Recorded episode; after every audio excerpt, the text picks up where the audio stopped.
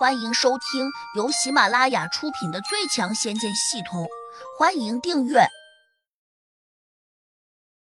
第八百四十一章：任性的魔小孩。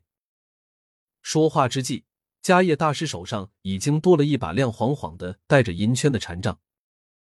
他因为动怒，握着禅杖的手掌顿时光芒闪烁，仿佛握着了一个发光的宝珠似的。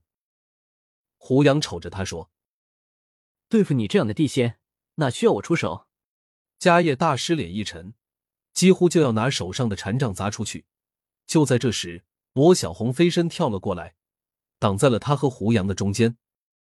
这种秃驴，还是让我来教训吧。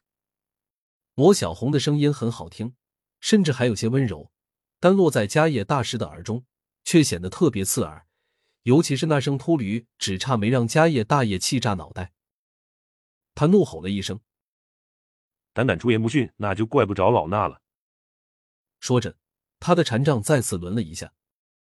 胡杨突然说：“到外面去打，别把许老板的山庄给毁了。”迦叶大师一怔，神情顿时又变得古怪起来，因为胡杨说这话时十分平静，又似乎在发号施令，让他倍觉脸上没有面子。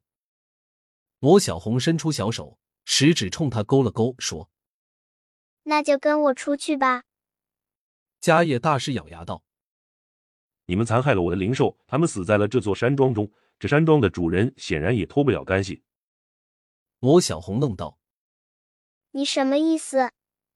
胡杨解释道：“他认为即使把这座山庄打烂了，也不理亏。”果然，迦叶大师点了下头，看来正是这个意思。魔小红一看他这表情，顿时就叫嚷起来了：“你敢！”我们还要叫大壮和小洞把这两头畜生烹来吃了。你要是把这山庄毁了，这美食还怎么能做出来？迦叶大师一听，下意识的看了眼盆里躺着的两只灵兽，他们正在抽搐，但显然早已经救不过来了，毕竟鲜血已经淌了半盆。迦叶大师眼中更加喷火，他猛地抡起了禅杖，上面立刻闪现出了夺目的光芒。四周刹那间响起了呼啸着的风声，黑风金魔立刻跳了过来，一边还招呼魔小猪和魔小羊：“抓住他，别让他把我们的好东西给毁了！”嗖嗖，嗖嗖。他这话音未落，魔小红三人就已经闪电般的冲上前，魔小猪和魔小羊更是一左一右的抓紧了迦叶大师的手臂。魔小红跳过去，骑在了他的脖子上。双手紧紧的掐住了他的脑袋，迦叶大师又惊又怒，双手却挣脱不开，脑袋上更是一片刺痛，就好像被扎进了长针似的。发现情况不对，他心里不禁又有些震撼，因为刚才这三个小孩扑过来的速度太快了。虽然当时他如若要飞身掠走，想来还是有机会的，但是他却没那样做。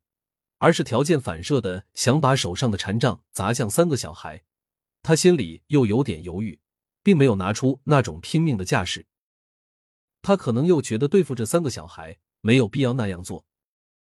正是这么迟疑了一下，便被三个小家伙给缠上了。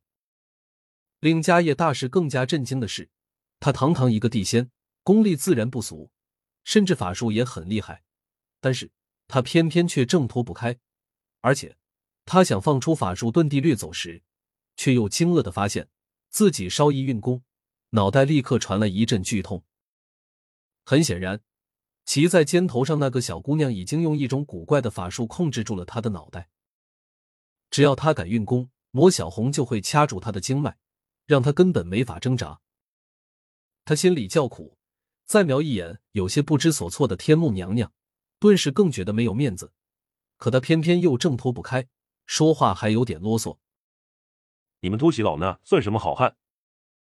魔小红吃道：“谁说了要做好汉？你姑奶奶脑子里面就没有这个词语。”魔小猪却不耐烦的说：“这个老秃驴耽搁我们的时间，索性扯碎了，和那两头畜生一起煮。”迦叶大师心里一震，突然感到一股强烈的寒意袭上心头，他的头脑跟着就冷静了几分。暗道：这几个古怪的小孩，他们到底是什么人？天目娘娘一直没有说话，本想静观其变，这下也惊呆了。没想到这几个小孩如此霸道，心里又暗自庆幸，刚才没有和他们直接发生冲突，否则只怕现在被骑着的可能就是自己了。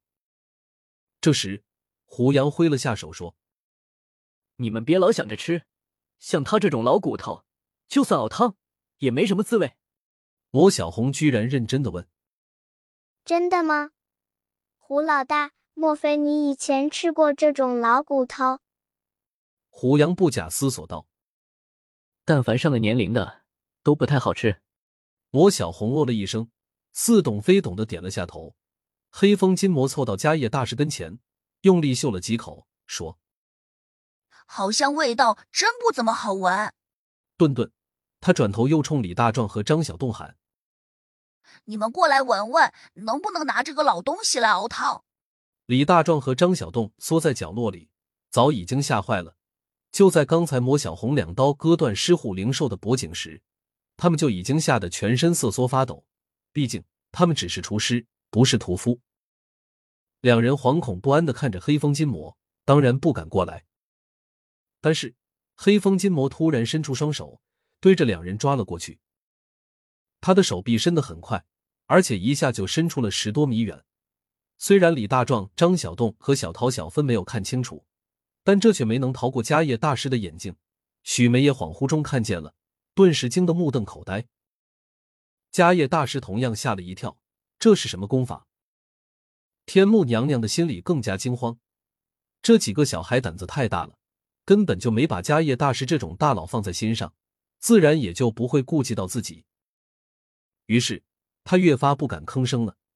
虽然在这种情况下，他应该出面去向胡杨求情，但是他却又害怕惹火烧身，因为眼前这几个古怪的小孩，他们的功力太可怕了。本集已播讲完毕，请订阅专辑，下集精彩继续。